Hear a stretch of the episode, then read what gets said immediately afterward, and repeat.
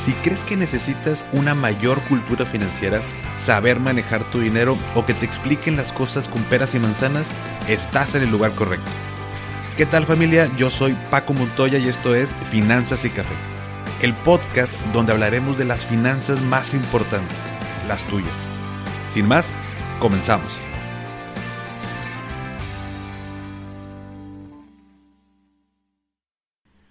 Hola a todos y bienvenidos de nuevo a Finanzas y Café. Espero que estén teniendo un excelente inicio de semana.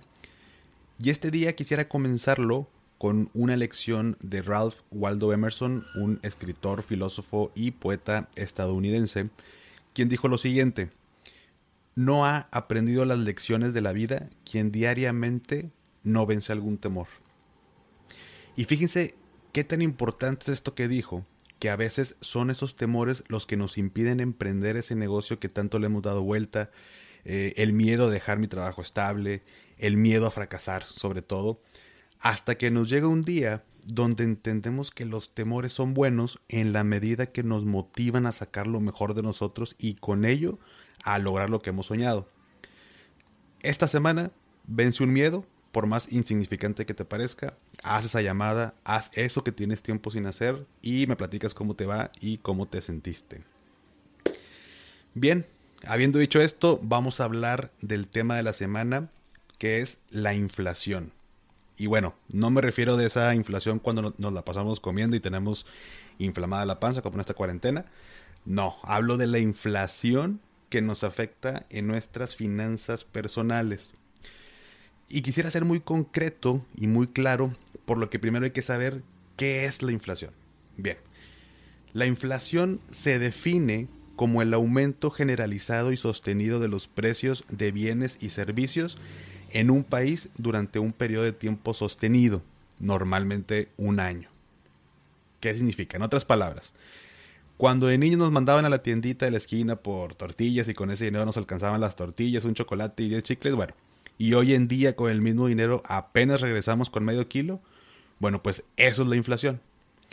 Y hay diferentes tipos de inflación y demás cuestiones un poco más técnicas, pero en este podcast mi propósito es platicarte las cosas con peras y manzanas, como dice mi intro, y por eso te voy a decir cómo afecta la inflación a tus finanzas personales.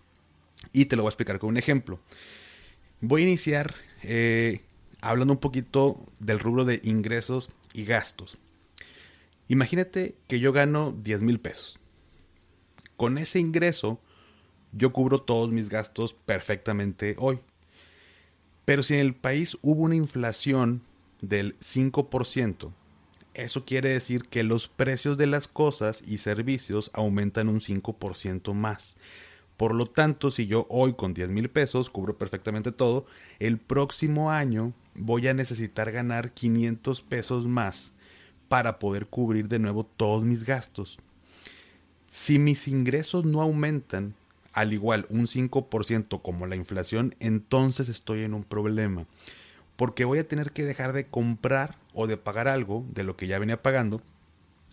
Y, y debo cuidar que, que, bueno, mis ingresos pues vayan en aumento al menos con la inflación para que me siga alcanzando para lo mismo.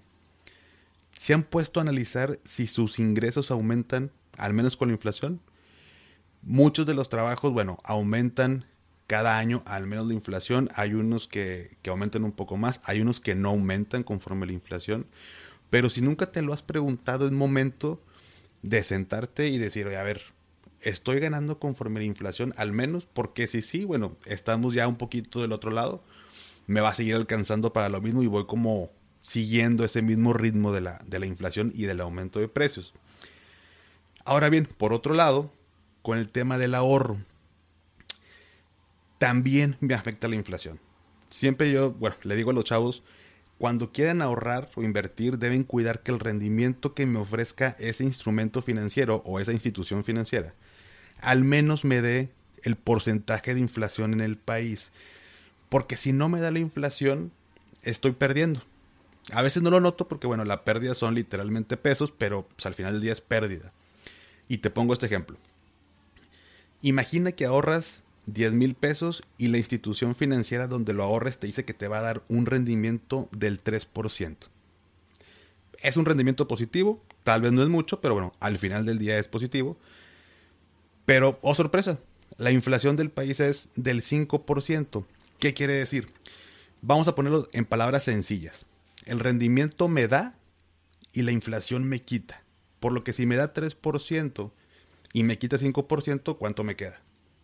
Exactamente, me queda menos 2%. O sea, me da un rendimiento negativo, en otras palabras, estoy perdiendo. Ahora bien, para los que son más financieros, quiero aclarar que hay una fórmula que se llama fórmula de tasa real con la que se saca el rendimiento real, pero al final del día no dista mucho de un ejercicio así como lo acabo de hacer de, 5 menos 3 y me queda este, un 2% negativo. Entonces, al momento de buscar en dónde ahorro, debo buscar que el rendimiento que me dan es al menos lo de la inflación. Si no, no tiene sentido cuando quiero hacer ahorros a largo plazo, sobre todo a largo plazo. Por eso mismo hay que cuidar en qué instrumentos invertimos, porque tal vez no me dé un rendimiento por encima de la inflación, pero ese instrumento no estaba hecho para eso. Por ejemplo, una tarjeta de débito no está hecha para ahorrar para tu retiro.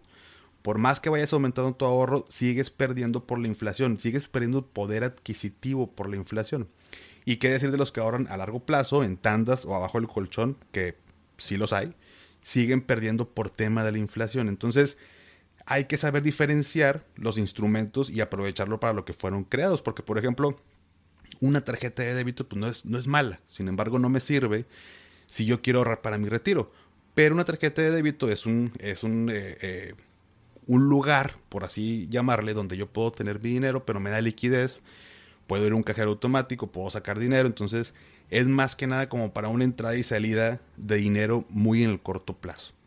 Entonces, Hoy te quiero dar tres consejos eh, respecto al tema de la inflación. El primero, la inflación hace que mi dinero pierda valor a través del tiempo. Entre más tiempo, más valor pierde y me alcanza para menos. Dos, para que no pierda su valor, debes buscar instrumentos que su rendimiento sea al menos el porcentaje de la inflación del país. Y número tres, es importante hacer y tener un presupuesto. Porque si cada vez las cosas cuestan más caras por la inflación, debo tener bien priorizado gastar primero en lo necesario. Y si al final tengo que decidir entre una cosa u otra porque no me alcanza, que al menos sea una necesidad y no un capricho. Bien, hasta aquí el episodio de hoy. Espero que te haya gustado, que te haya servido. Y si fue así, te pido por favor que me ayudes compartiendo, ya sea directo de donde lo escuchas o en las historias para poder llegar a más personas. De antemano te lo agradezco bastante. Sígueme en Instagram en arroba finanzas y café y platíqueme tus dudas, comentarios. Con gusto te contesto. Excelente inicio de semana. Hasta pronto.